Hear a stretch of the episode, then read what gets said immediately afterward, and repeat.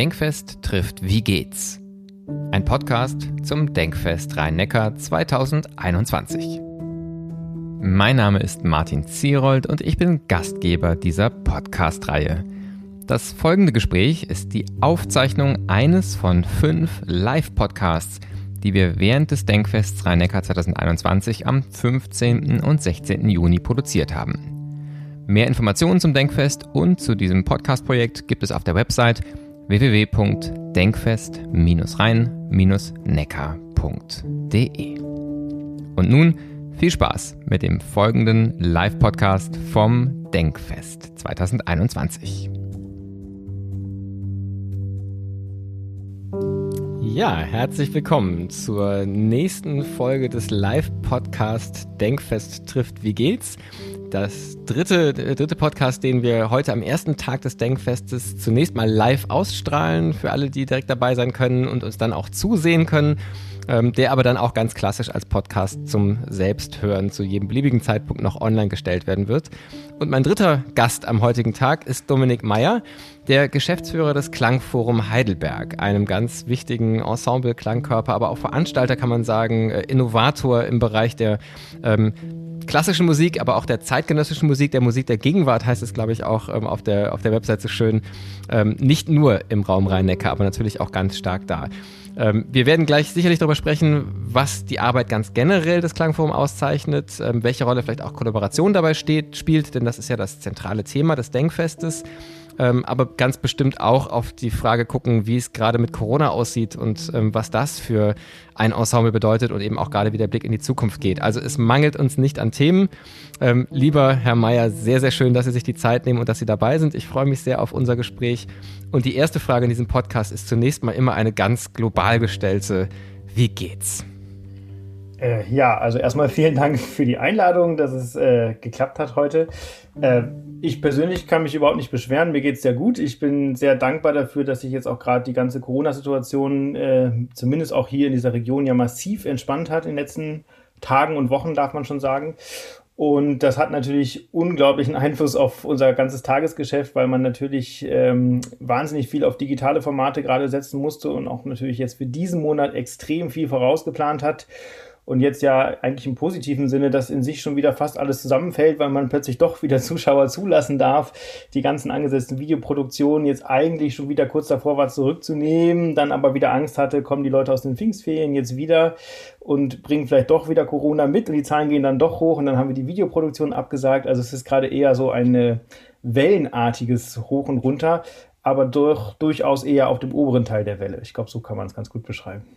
Also am Ende, nach einer doch irgendwie manischen Zeit, wo man auch das Gefühl hat, die Amplituden waren auch groß, äh, ist gerade der, der Sommer auf vielen Ebenen auch bei Ihnen, sagen, ein Moment, wo der Optimismus überwiegt. Das ist ja schon mal eine sehr, sehr schöne Momentaufnahme.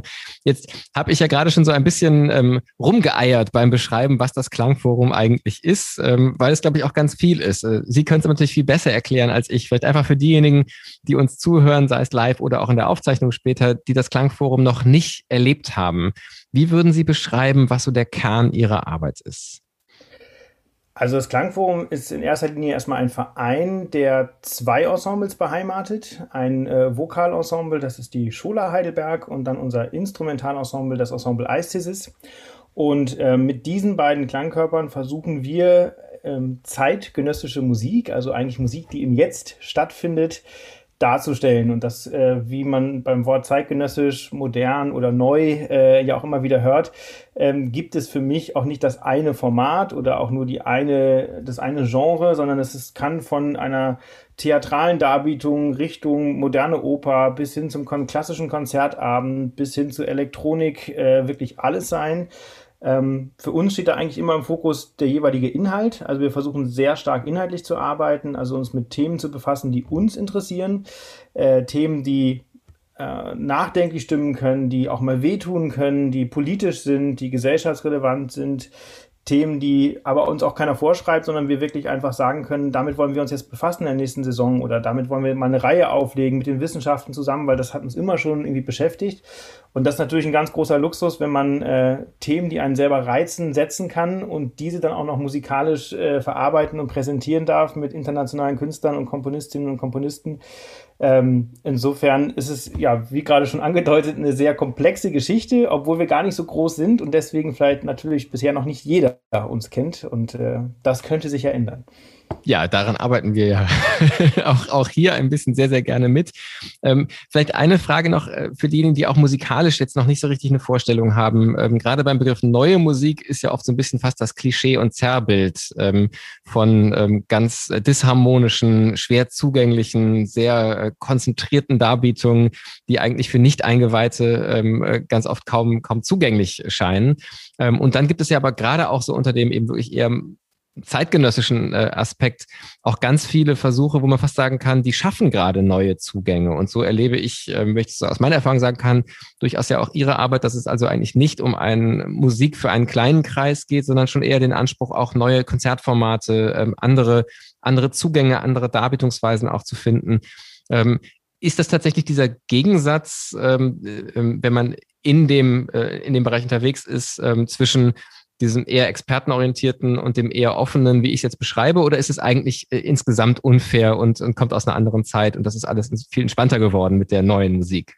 Äh, ich finde es sehr witzig, weil ich jetzt gerade vor einer halben Stunde ein Interview hatte äh, mit einem Journalistenkollegen in diesem Mannheimer Morgen. Der die der, gleichen Fragen stellt wahrscheinlich. einen sehr schönen Begriff in den Raum geworfen hat, und zwar die Publikumsverträglichkeit. Ähm, das fand ich jetzt extrem sperrig, das habe ich ihm auch so gesagt. Äh, aber es ist ein Begriff, der grübelt schon seit dieser halben Stunde irgendwie in mir, weil ich natürlich weiß, was er sagen wollte. Und trotzdem finde ich, hat Kultur überhaupt nicht die Aufgabe, publikumsverträglich zu sein. Also ich würde Kultur genau andersrum definieren. Ich finde, Kultur ist genau dafür da, Themen, die Reibung äh, erzeugen, Themen, die auch unbequem sind, gerade künstlerisch zu verarbeiten, darauf hinzuweisen, aufmerksam zu machen und auch durchaus den Finger in die Wunde zu legen. Und ähm, wenn man an einem, nach einem Konzertabend, egal was, welches Genre ich besucht habe, nach Hause gehe und eine Woche später eigentlich schon gar nicht mehr weiß, wo ich war und was ich da so wahrgenommen habe, dann hat das Konzert für mich nicht funktioniert. Ähm, und das ist jetzt völlig losgelöst von jeglichem Genre. Also ich finde, es gibt auch gute Unterhaltungsmusik. Das möchte ich äh, gar nicht. Also die Unterscheidung zwischen E und U, da bin ich, werde ich auch richtig allergisch bei solchen Themen. Aber ähm, ich finde es total wichtig, dass man die Leute entweder emotional auf einer Ebene erreicht oder eben kognitiv so anspricht, dass sie wirklich nachdenklich nach Hause gehen oder ein Prozess losgetreten wurde, dass ich sage, Mensch, so habe ich das noch nie gesehen und das ist wirklich ein Thema, damit muss man sich mal auseinandersetzen. Und ich finde, wenn wir das erreicht haben mit einer hohen künstlerischen Qualität, dann äh, ist ein Konzept für mich aufgegangen. Ja, jetzt finde ich total spannend, ähm, dass das Wort Thema schon ganz oft gefallen ist. Dass also ganz offensichtlich ähm, es ja wirklich einen sehr, man könnte fast sagen, in der Theatersprache und sagen, dramaturgischen Zugriff auch gibt. Ähm, also mit einer ganz klaren Klammer, mit einem ganz klaren Interesse und einem, und einem Kern. Und Sie haben ja auch gesagt, für Sie ist ganz wesentlich, dass Sie die Themen selber setzen können. Also da nicht irgendwelche externen Impulsgeber haben, die Ihnen sagen, mach doch mal was zu. Ähm, das ist jetzt Abi-Thema, das ist im Theater ganz häufig ein Klassiker, ähm, weil man dann weiß, das muss man inszenieren. Ähm, vielleicht beschreiben Sie mal so ein, ein Beispielprojekt. Ähm, was ist ein Thema, was wird auch in dem beschriebenen Sinne sperrig ist, aber aus Ihrer Sicht wichtig, relevant und was dann künstlerisch so aufbereitet ist, dass es eben auch ähm, ja, diesen, diesen Impuls setzt, dass jemand nach einer Woche vielleicht sogar im besten Fall noch richtig das Gefühl hat, das beschäftigt mich noch und im allerbesten Fall vielleicht auf eine Art, dass man sagt, und offen, ich bin froh dabei gewesen zu sein. Ja, also äh, das erste Beispiel, was mir einfällt, war unser Jubiläumsfestival vor vier Jahren, als das Klangforum 25 Jahre alt wurde und natürlich viele gesagt haben, ja, wie feiert ihr euch denn jetzt? Und dann haben wir gesagt, nee, wir wollen ja gar nicht uns feiern, sondern genau das, was wir eigentlich machen, nämlich Themensetzung. Und es war schon lange ein Thema, was in uns gärte, uns mal künstlerisch mit dem Thema Diktaturen zu beschäftigen. Das ist natürlich äh, jetzt kein Unterhaltungsprogramm, wo man sagt, jawohl, heute Abend äh, höre ich mir mal ein schönes Konzert zu Diktaturen an, sondern ganz im Gegenteil, es war ein Thema, was, äh, als wir es planten, 2015 eh schon schwelte und natürlich immer wieder historisch ja auch aufkam, aber wo man ja auch erste Bestrebungen wieder sah von diktatorischen Prozessen auch innerhalb von Europa, wo ähm, das plötzlich sehr akut wurde und wir gesagt haben, ähm, das wäre ein spannendes Thema, wenn wir dazu internationale Komponistinnen und Komponisten finden, die aus ihrer sehr individuellen Perspektive, nämlich ihrem Heimatland, für sich definieren, was bedeutet da Diktatur oder wie würde man Diktatur dort definieren, das musikalisch zu verarbeiten, dann weiß man ja schon allein, wenn ich da zehn verschiedene Leute aus verschiedenen Ländern beauftrage, es kommen automatisch ganz unterschiedlich kulturell geprägte Stücke, ganz unterschiedlich kulturell geprägte Diktaturformate. Und ähm, das war ein super spannendes Festival, weil natürlich äh, eine sehr große Brisanz da war, aber ähm, eine sehr große Aktualität. Und ähm, diese Vielseitigkeit darstellen zu können und auch Themen, die man sonst nur in den Nachrichten oder nur in der Zeitung äh, konsumieren kann, auch mal mit einem künstlerisch-ästhetischen Konzept zu verbinden, das hat die Leute durchaus sehr bewegt und ähm, das hat auch viel Nachklang äh, in Gesprächen danach gehabt. Wir haben es natürlich auch mit Personen äh, versucht, Konzerteinführungen zu machen, die jeweils einen historischen Bezug dazu haben, mit Wissenschaftlern der einzelnen Sparten oder auch länderbezogenen Kollegen aus der Universität. Und gerade das finde ich natürlich auch reizvoll, dass man versucht, verschiedene Zugänge zu schaffen und den Menschen natürlich auch Brücken zu bauen, weil natürlich möchte keiner einen Abend haben, der aus purer Provokation besteht. Über die Zeiten sind wir, glaube ich, auch schon längst hinweg, ähm, sondern uns geht es wirklich darum, ein Thema, was uns am Herzen liegt, den Leuten mit auf den Weg zu geben. Und das wäre jetzt mal also ein Beispiel, äh, wo es ganz konkret um ein spezielles Thema ging und was dann für uns ein sehr großes Projekt wurde. Ja, ähm, das ist ja fast jetzt eine Steilvorlage, wo ich einfach nochmal nachfragen muss. Stichwort Diktatur und äh, ähm, Musikbetrieb. Ähm, wenn man da an die großen staatlichen Orchester denkt, dann denkt man sich vielleicht bei Diktatur sofort auch an den Betrieb selber und fragt sich, wer setzt denn die Themen, wer hat welche Macht und wer hat auch keine Macht. Ähm, nun ist das in kleineren Ensembles ja oft auch nochmal ganz anders organisiert und Sie sprechen sehr viel gerade von wir, ein Thema, das uns beschäftigt hat, ein Thema, das wir schon länger setzen wollten. Wie funktioniert denn dieser innere Prozess beim Klangforum, beispielsweise für die Entscheidung für ein Thema? Das klingt ja jetzt nicht nach Diktatur.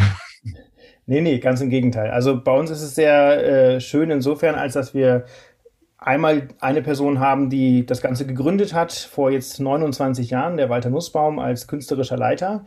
Ähm, wir haben nach einigen, na, ich muss schätzen, so vor fünf Jahren ungefähr unseren Pianisten auch mit aufgenommen in die künstlerische Beratungs- äh, Kompetenz, weil er jemand ist, der eh schon viel Programme mitentwickelt hat. Ähm, der Jan-Marc Reichow der also sowohl der Pianist des Ensembles ist, als eben auch aus der Perspektive der Musiker äh, sprechen kann und die Programme mitentwickelt. Und seit neuestem auch unseren äh, Konzertenmeister und mittlerweile auch zweiten Dirigenten mit aufgenommen in die künstlerische Planungsrunde, so dass wir ähm, in Zeiten von Corona viel über Videokonferenzen, vorher dann eher per Telefon oder analog, ähm, Themen uns zugespielt haben, die uns reizen, die wir spannend finden, die wir bewusst ausgewählt haben, wo da, wo zufällige Begegnungen ja auch stattfinden. Das ist ja, finde ich, bei Kultur auch immer ein enormer äh, Mehrwert, wenn man plötzlich auf Kollegen eines anderes Genres Literatur trifft oder plötzlich äh, mit einem asiatischen Komponisten erstmals am Rande eines Festivals in Berührung kommt und dann äh, ins Gespräch kommt und daraus entwickeln sich ja ständig Geschichten. Wir haben ja das große Glück, dass wir relativ viel vor Corona und jetzt danach auch wieder unterwegs sind äh, in Europa und auch darüber hinaus und äh, mit sehr viel spannenden Personen aufeinandertreffen und da entsteht natürlich auch wahnsinnig viel das wäre jetzt auch schon fast meine nächste Frage gewesen, ähm, weil das Thema des Denkfestes ja auch Zusammenarbeit, Kollaboration ist. Ähm, und wenn ich es richtig auch so gedeutet habe, ähm, sagen es einerseits ja den Kern der beiden Ensembles gibt, aus denen sich das speist, aber natürlich in vielen Konzertprojekten ähm, ja auch mit anderen Künstlerinnen und Künstlern noch zusammengearbeitet wird. Welche Rolle spielt das für Sie und, und ähm, vielleicht auch, was ist für Sie das, das Wichtige daran, diese Zusammenarbeit immer wieder zu suchen? Was macht eine gute Zusammenarbeit aus? Ja, ich glaube, künstlerisch kann man sich einfach immer nur befruchten. Also es ist jede Zusammenarbeit bringt einfach ganz neue äh, Inhalte, ganz neue Dimensionen auch zusammen. Und das ist auch das Schöne, dass wir eben zwei Ensembles haben, die auch miteinander unterwegs sein können, aber eben auch getrennt voneinander, wiederum mit anderen. Und das ist, äh, finde ich, wahnsinnig reizvoll. Also gerade unser Vokalensemble, ähm, es gibt tatsächlich einfach nicht sehr viele Vokalensembles in diesem Genre. Das heißt, die sind tatsächlich auch relativ gefragt von anderen instrumentalen Ensembles oder größeren Orchestern, die dann mit unseren Sängern gerne Projekte machen möchten. Und das ist natürlich toll, weil dann ein sehr intensiver Austausch stattfindet. Und ähm, die Szene der neuen Musik ist jetzt auch nicht gigantisch groß und unüberschaubar, so dass man natürlich auch da ein sehr enges Netzwerk hat und äh, da miteinander sehr viel zu tun hat, wenn man das möchte. Und ähm, wir möchten, und das ist sehr schön, dass es auch persönlich gesehen äh, in Corona-Zeiten das sogar noch viel, viel enger geworden ist, dass äh, der Schulterschuss da ähm, nochmal innerhalb der Szene deutlicher geworden ist und man auch da gemeinsam sieht, ähm, eine Wahrnehmung für das Feld zu schaffen und aber auch zu sagen, freie Szene hat es natürlich jetzt auch in der Corona-Zeit extrem schwer getroffen, ähm, dass wir auch nur gemeinsam da eine Sichtbarkeit schaffen können. Und äh, das hoffe ich auch, dass wir das in Zukunft so beibehalten werden. Ja, dass sich das bewahrt. Das ist ein Thema, das sich fast so als ein Querschnittsthema auch schon rausstellt, dass also ähm, die Erfahrung bei allen Härten und Schwierigkeiten natürlich, dass sie ein Zusammenrücken und auch ein gemeinsam Eintreten für, für die eigene Sache ähm, vielleicht wirklich einer der dann doch positiven Effekte ist. Ähm, wir werden gleich auch noch auf jeden Fall auf, auf Corona und was es für das Klangforum bedeutet hat, weiter zu sprechen kommen. Vielleicht nochmal ganz kurz von vor Corona ausgefragt. Was war denn, äh, auch da einfach nochmal ein Beispielprojekt von der Zusammenarbeit, die für Sie selber vielleicht entweder besonders überraschend oder auch besonders herausfordernd war, wo Sie sagen, dass, äh, da ist dann aber auch ganz besonders viel vielleicht bei entstanden oder auch was gelernt worden, richtig? Also ich glaube, ein sehr aktuelles Beispiel kann man eigentlich das Festival nennen, was jetzt gerade begonnen hat. Ähm, wir haben nämlich eine erste Biennale für neue Musik in der Metropolregion gegründet. Das ist jetzt ein Projekt, was wir vor drei Jahren angestoßen haben und das hat einen enormen Vorlauf gebraucht, weil wenn man nämlich erstmals mit auch den großen Institutionen hier in der Metropolregion, dem Nationaltheater in Mannheim, dem Heidelberger Theater, aber eben auch den kleineren Institutionen wie der Gesellschaft für Neue Musik in Mannheim, dem Ernst-Bloch-Zentrum in Ludwigshafen uns und äh, der Staatsphilharmonie Rheinland-Pfalz, die hatte ich noch vergessen. Äh, wenn man solche sehr unterschiedlich großen Institutionen versucht, inhaltlich auf eine Richtung zu bringen, ist das natürlich extreme Herausforderung, weil allein die zeitlichen Vorlaufplanungen extrem unterschiedlich sind, die Flexibilitäten wahnsinnig unterschiedlich sind und trotzdem der Wille aber bei allen da war. Und das war sehr schön zu sehen, zu sagen, okay, wir möchten irgendwie was zusammen machen, was aber auch inhaltlich gedacht wieder einen klaren Akzent bekommt, etwas, was einzigartig ist, was es so noch nicht gibt. Denn Festivals gibt es viele, neue Musikfestivals gibt es auch viele. Aber was können wir mit unseren Kräften hier schaffen, ähm, was es so noch nicht gibt? Und die Idee war, zu sagen, wir befassen uns in dieser Biennale alle zwei Jahre mit einer relevanten Person oder einer re relevanten Thematik aus der Region heraus. Und haben uns jetzt für dieses erste Festival, den ersten Durchgang, äh, den Philosophen Ernst Bloch herausgesucht, der hier aus der Region stammt und haben jetzt wirklich verschiedenste Uraufführungen an Komponistinnen und Komponisten rausgegeben, die sich mit den Werken von Ernst Bloch thematisch befasst haben. Und ich finde, es ist ein schönes Programm, was da jetzt entstanden ist unter dem Thema konkrete Utopien, ähm, was ja auch sehr schön den Bogen dann schließt was im Februar eigentlich hätte alles aufgeführt werden sollen. Ähm, ich bin wahnsinnig froh, dass die Kollegen so flexibel waren, dass wir das Ganze jetzt um nur ein halbes Jahr nach hinten schieben konnten, was wir jetzt nach drei Jahren Vorlauf fast nicht für möglich gehalten hätten, dass wir einen Zeitslot finden, wo das für alle noch irgendwie möglich ist. Ein Teil wird natürlich jetzt digital stattfinden, einiges aber auch schon analog und ähm, das finde ich zum Beispiel ist jetzt ein Be klassisches Beispiel. Es sind alles Institutionen, die eigentlich Nachbarn sind die aber bisher relativ wenig Berührungspunkte hatten und jetzt sehr konkret thematisch für ein Ziel zusammengetreten sind. Und ähm, ja, ich finde da auch eine ganz andere neue Miteinander, eine neue Kommunikation auch entstanden ist, die sehr wahrscheinlich auch deutlich länger tragen wird. Ja, und das war von Anfang an tatsächlich als Biennale auch angelegt, dass also sagen, das Commitment zum Start nicht ein, wir probieren es mal aus war, sondern eigentlich gleich eine Offenheit auch für eine Art Dauereinrichtung. Also das war so die Idee, weil man gesagt hat, wenn man jetzt ein einmaliges Festival macht und diesen Kraftakt stemmt von drei Jahren auch potenziellen Förderern gegenüber, ist es extrem schwierig, dann, wenn das plötzlich gut gelaufen sein sollte, wieder bei Null anzufangen. Deswegen waren wir sehr optimistisch und haben gesagt, wir möchten das gerne als Biennale anlegen. Dann haben wir auch ein Jahr Zeit dazwischen, nach dem ersten Durchgang zu reflektieren, was äh, müssen wir anders machen, was sollten wir besser machen, was können wir noch optimieren. Und äh, genau, Phase 0 oder Phase 1 äh, ist jetzt gerade gestartet. Mhm. Ähm, weil jetzt auch über, über diese Partnerschaften, die Sie beschrieben haben, ja sehr stark auch wirklich die Region in den Blick gerät schon. Ähm, was ist denn, sagen, das Besondere dieser Region für das Feld der zeitgenössischen Musik oder wie, wie würden Sie sagen, welche Resonanz bekommt zeitgenössische Musik in der Region? Ähm, es gibt ja auch in Karlsruhe so ähm, ähm eine alte Tradition gewisserweise mit, mit neuer Musik auch an der Musikhochschule. Ähm, ist Rhein-Neckar für Sie auch so ein, eine richtige, ähm, ja, ein Leuchtturmregion oder ist es eher ein, ähm, ja, den Boden bereiten für das, für das Feld, wie Sie Ihre Aufgabe betrachten? Also als Institution, die jetzt seit fast 30 Jahren in dieser Region ist, muss man natürlich sagen, natürlich gibt es hier schon lange neue Musik. Auch die Gesellschaft für neue Musik in Mannheim gibt es ja schon noch viel, viel länger.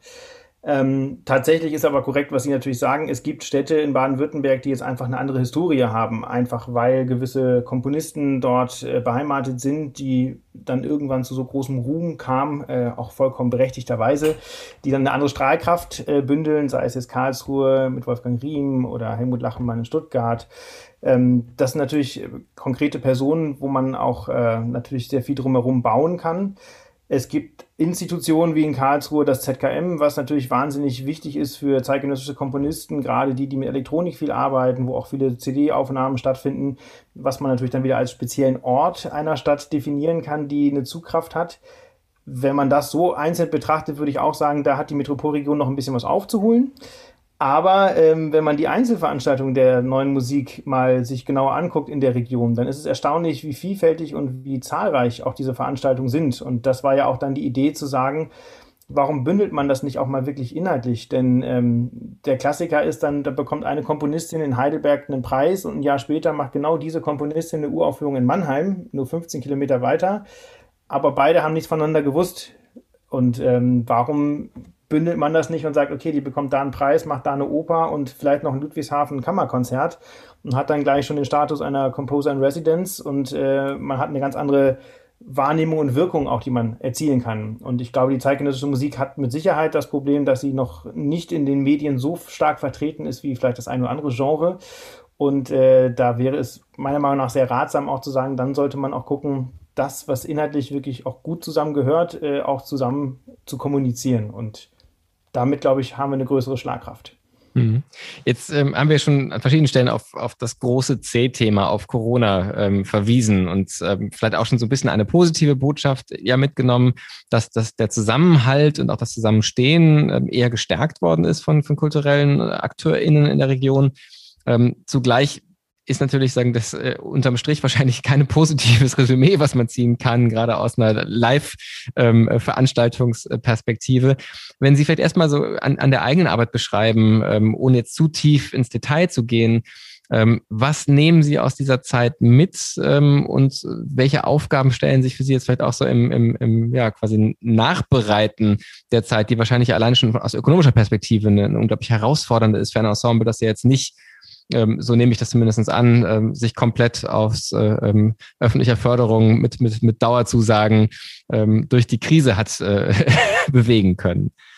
Nee, das ist richtig. Ähm, letztendlich muss man aber sagen, wir haben noch wahnsinnig viel Glück gehabt. Also gerade ähm, 2020 war ein Jahr, wo sehr viele Projekte geplant waren und wo, ohne dass ich jetzt lügen müsste, ich glaube, bis auf zwei Projekte alle gerettet werden konnten. Ähm, das ist natürlich erstmal phänomenal, dass es überhaupt funktioniert hat.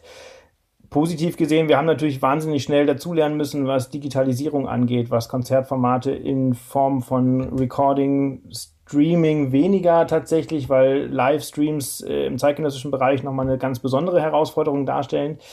Aber wir haben dann andere Projekte dazwischen geschoben. Wir haben eine CD-Produktion, die eigentlich erst für diesen Sommer geplant war, um ein Jahr vorgezogen.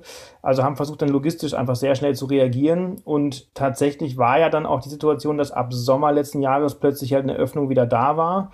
Und wir im Oktober letzten Jahres, man glaubt es zwar kaum, aber ein dreiwöchiges Projekt mit einer ganzen Deutschland-Tournee noch hatten, bis zwei Tage vor dem zweiten Lockdown. Also da waren wir gerade wieder zurück. Also da haben wir unglaubliches Glück gehabt, dass wir sehr vieles retten konnten. Wir haben dann die Weihnachtskonzerte als eine große Videoproduktion gemacht. Also auch da, wie viele Kollegen auch, viel äh, in diesem Bereich dazugelernt.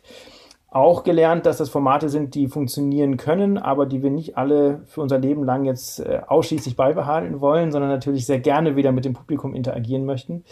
Und ich glaube, was eine sehr große Lernkurve war oder auch eine schmerzhafte Erfahrung ist natürlich, dass gerade unsere Sänger äh, einen wahnsinnig schweren Stand erstmal haben, weil man plötzlich ja Gesang und Aerosole und sechs Meter Abstand, also es war ja auch ähm, von der persönlichen Empfindung her, äh, war man ja plötzlich ein geächteter Mensch äh, von seinem Berufsbild her. Und das ist schon nochmal was anderes, wenn ich ein reines Instrumentalensemble habe, wo relativ schnell klar war, mit ein bisschen Abstand und vielleicht einer Trennwand können die irgendwie weiterarbeiten.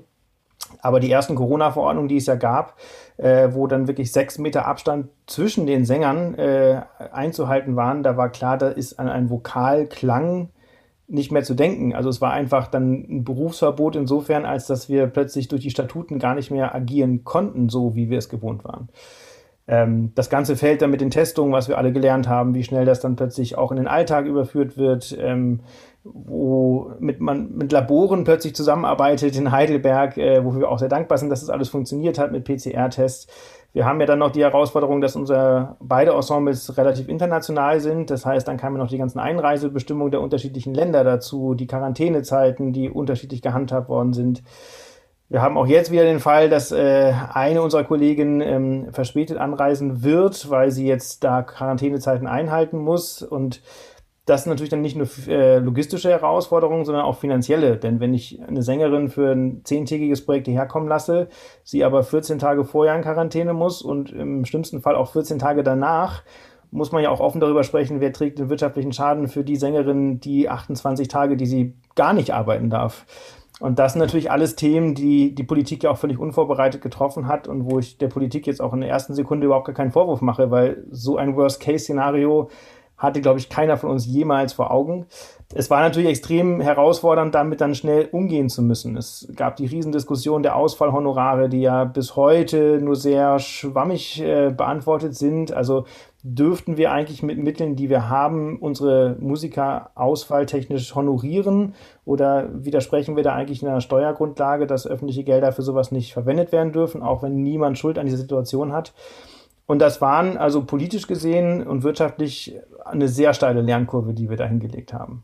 Aber positiv gesehen, auch da ähm, gibt es ein unglaublich großes Netzwerk innerhalb der Szene und der freien Szene vor allem ähm, der Klangkörper, und wir haben gefühlt alle sieben Tage bis 14 Tage Videokonferenzen plötzlich gehabt, deutschlandweit mit allen Geschäftsführern der Orchester. Und ähm, das Miteinander hat wirklich auch da unglaublich zusammengeschweißt. Also wir haben eine unglaublich schnelle Austausch-Informationsplattform äh, gründen können und sind da auch wirklich bis an die vordersten Fronten in Berlin gekommen, dank äh, eines sehr guten Dachverbandes. Und das äh, hat auch gezeigt, dass die Kultur anfänglich natürlich wie immer vergessen wurde, aber dann ja auch eine deutlich größere Wahrnehmung und Präsenz bekommen hat, meiner Meinung nach.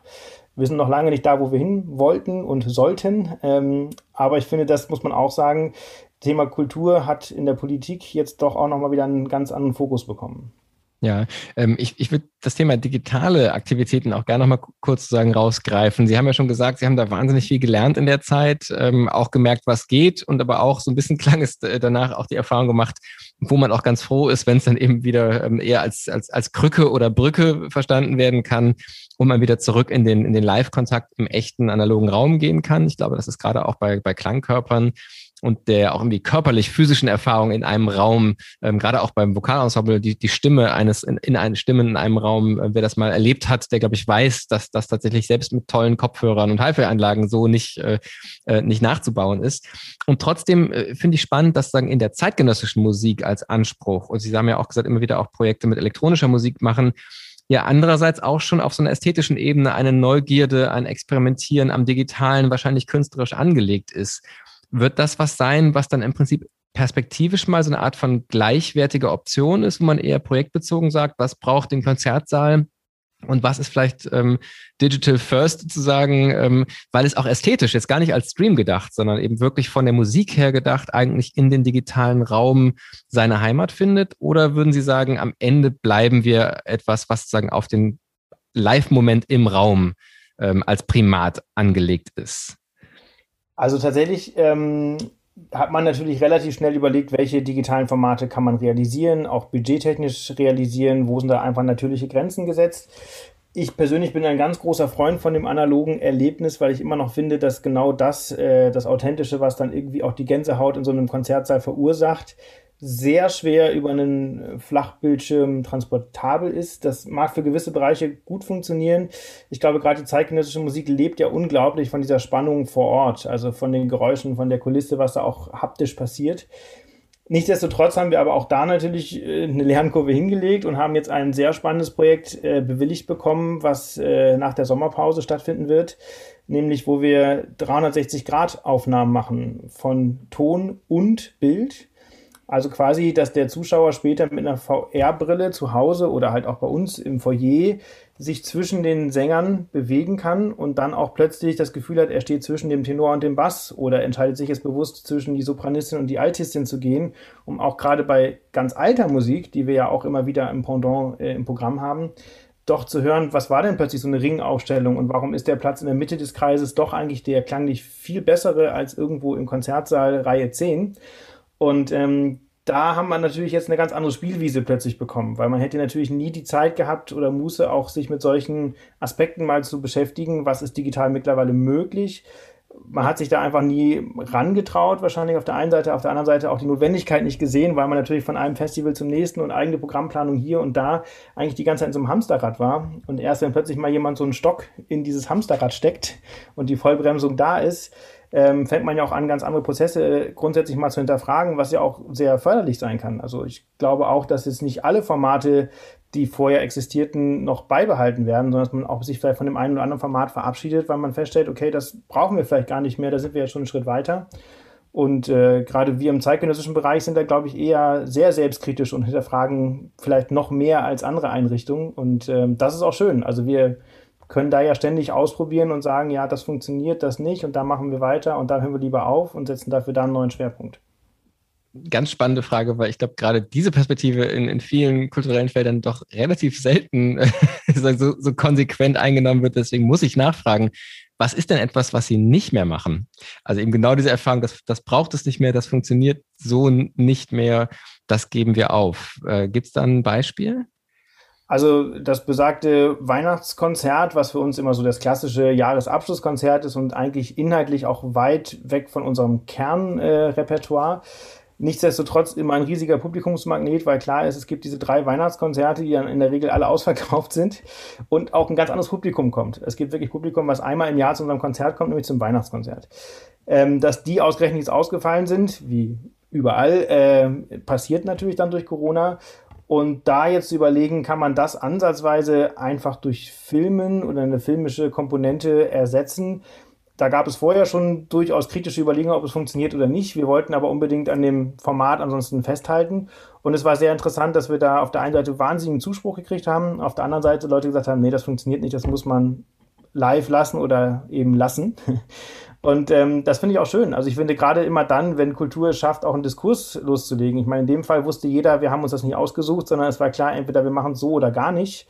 Und da war so auf jeden Fall die bessere Variante. Aber ich glaube, wir würden äh, so ein Weihnachtskonzert nächstes Jahr nicht nochmal aufzeichnen, weil das ähm, hätte für uns jetzt keinen Erneuerungswert oder ähm, wäre jetzt nicht das, wo wir sagen, da gehen wir jetzt einen Schritt weiter, sondern das, wir sind ja immer auf der Suche und wenn wir was gefunden haben, dann arbeiten wir da konsequent weiter. Und äh, ich glaube, so ein Projekt wäre jetzt abgeschlossen.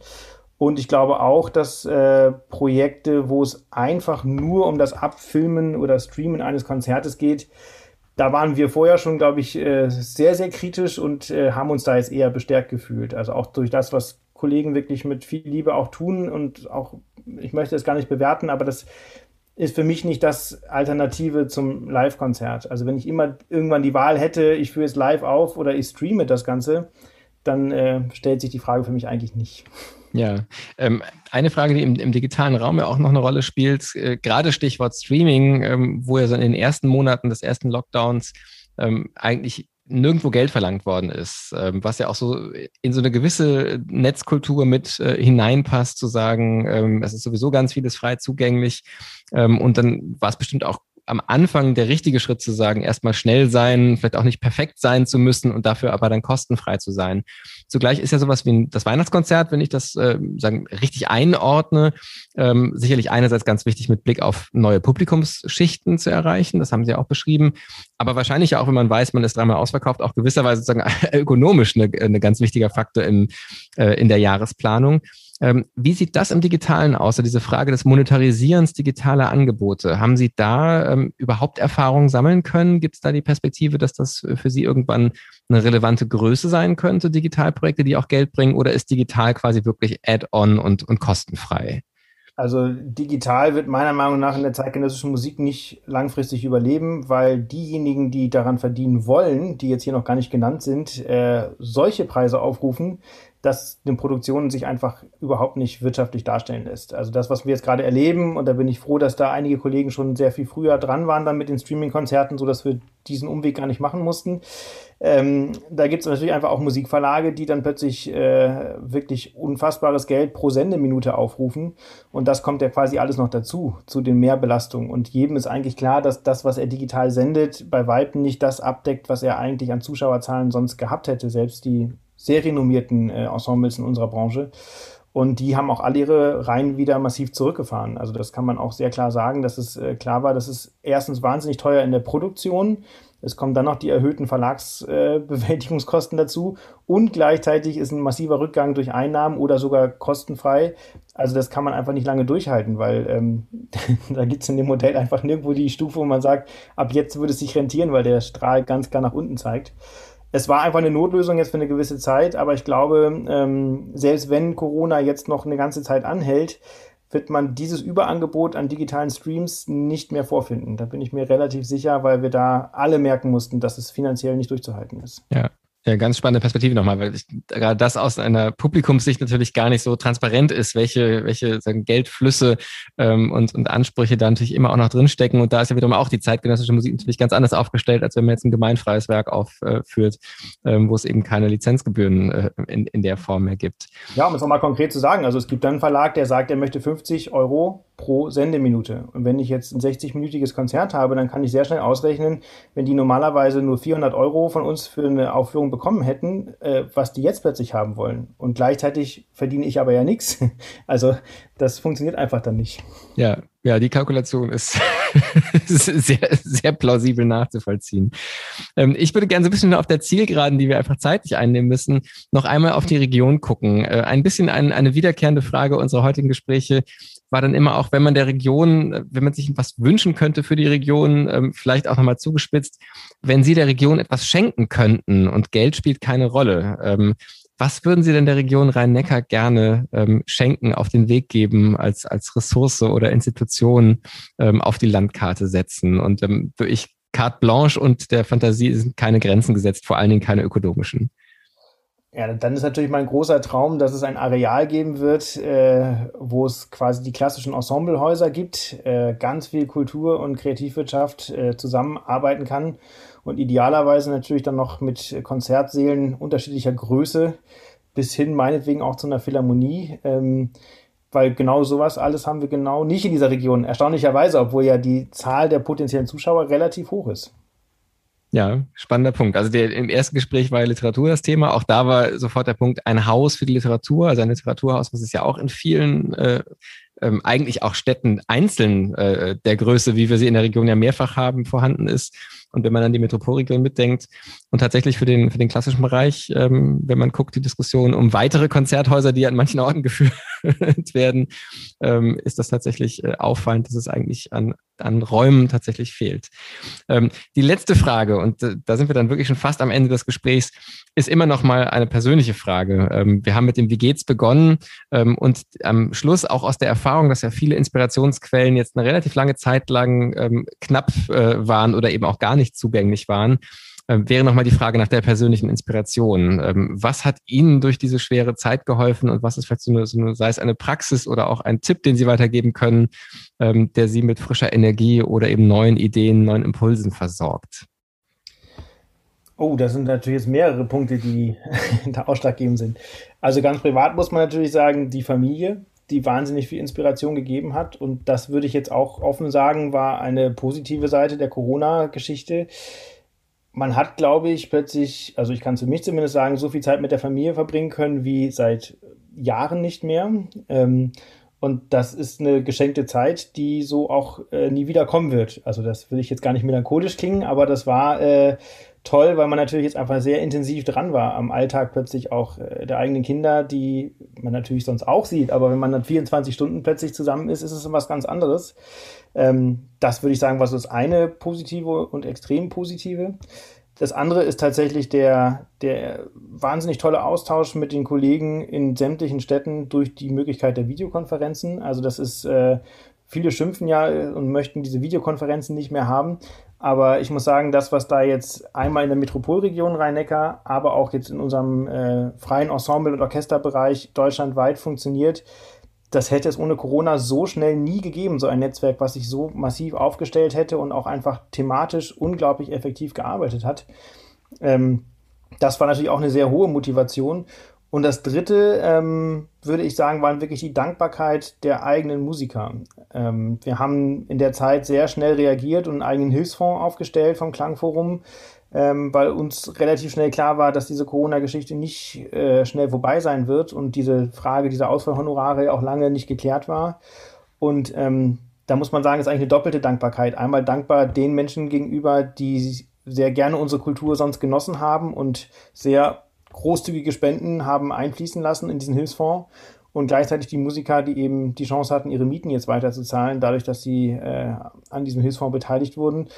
Und ich finde, wenn man so eine große Solidarität plötzlich auch wieder merkt, auch von äh, Aushilfsmusikern bei uns, die eigentlich eine feste Stelle im Orchester haben und dann ein oder zwei Projekte im Jahr bei uns spielen und die sagen, du, äh, sag mir die Kontonummer, ich überweise, weil ich habe eine feste Stelle und ich weiß, wie viele Kollegen das jetzt gerade nicht haben. Ähm, das ist schon was Besonderes. Und da merkt man auch wieder den, den Spirit im positiven Sinne, was so eine Gemeinschaft eines Klangkörpers ist. Und da hat man schon gemerkt, dass so Krisen natürlich auch wieder sehr eng zusammenschweißen und wieder aufs Wesentliche auch äh, konzentrieren. Mhm. Ja, das zeigt ja auch nochmal, dass zum, zum Schluss dann doch auch einiges an, an Optimismus und eben auch Zuversicht auch zu ziehen ist. Ähm, und ähm, vielleicht auch eine Frage ist, wie kann man das hinter sich lassen, ähm, was an, an, an Belastung in der Zeit ist, aber vielleicht auch wirklich einige Dinge ähm, mit in die neue Zeit nehmen und eben auch wirklich nicht nur eins zurück zu dem, den davor haben. Ich glaube, zeitgenössische Musik gewisserweise, die ja immer im Jetzt äh, verortet ist, äh, ist da sicherlich auch ein, vielleicht ein ganz gutes Beispiel für und ein, ein, ein mutiger. Lieber Herr Mayer, es war ein ganz, ganz spannendes Gespräch mit vielen Einblicken in ein Feld, ähm, das wahrscheinlich vielen Menschen gar nicht so vertraut ist ähm, und ich glaube auch Lust und neugierig gemacht hat. Ähm, wir werden in den Show Notes auf jeden Fall auch ein paar Links unterbringen, sodass also jemand, der uns jetzt zugehört hat, auch nochmal weiter gucken und vor allen Dingen auch weiter hören kann. Und Sie haben ja auch gesagt, die Biennale steht vor der Tür oder hat gerade sogar begonnen. Das heißt also, wer ähm, sagen, live vor Ort sich ähm, einen Eindruck verschaffen möchte, hat auch gerade die Gelegenheit in der Region dazu und auch da sei nochmal herzlich zu eingeladen. Ich danke Ihnen ganz, ganz herzlich für das Gespräch und die Zeit und äh, werde gerne weiter verfolgen, wie die Dinge sich entwickeln und vielleicht können wir auch dieses Gespräch bei Gelegenheit in ein paar Monaten ähm, oder spätestens beim nächsten Denkfest fortsetzen. Das wäre ganz spannend. Ja, sehr gerne. Vielen Dank. Das war eine Aufzeichnung eines von fünf Live-Podcasts aus der Reihe Denkfest trifft Wie geht's, die wir während des Denkfests Rhein-Neckar 2021 am 15. und 16. Juni produziert haben.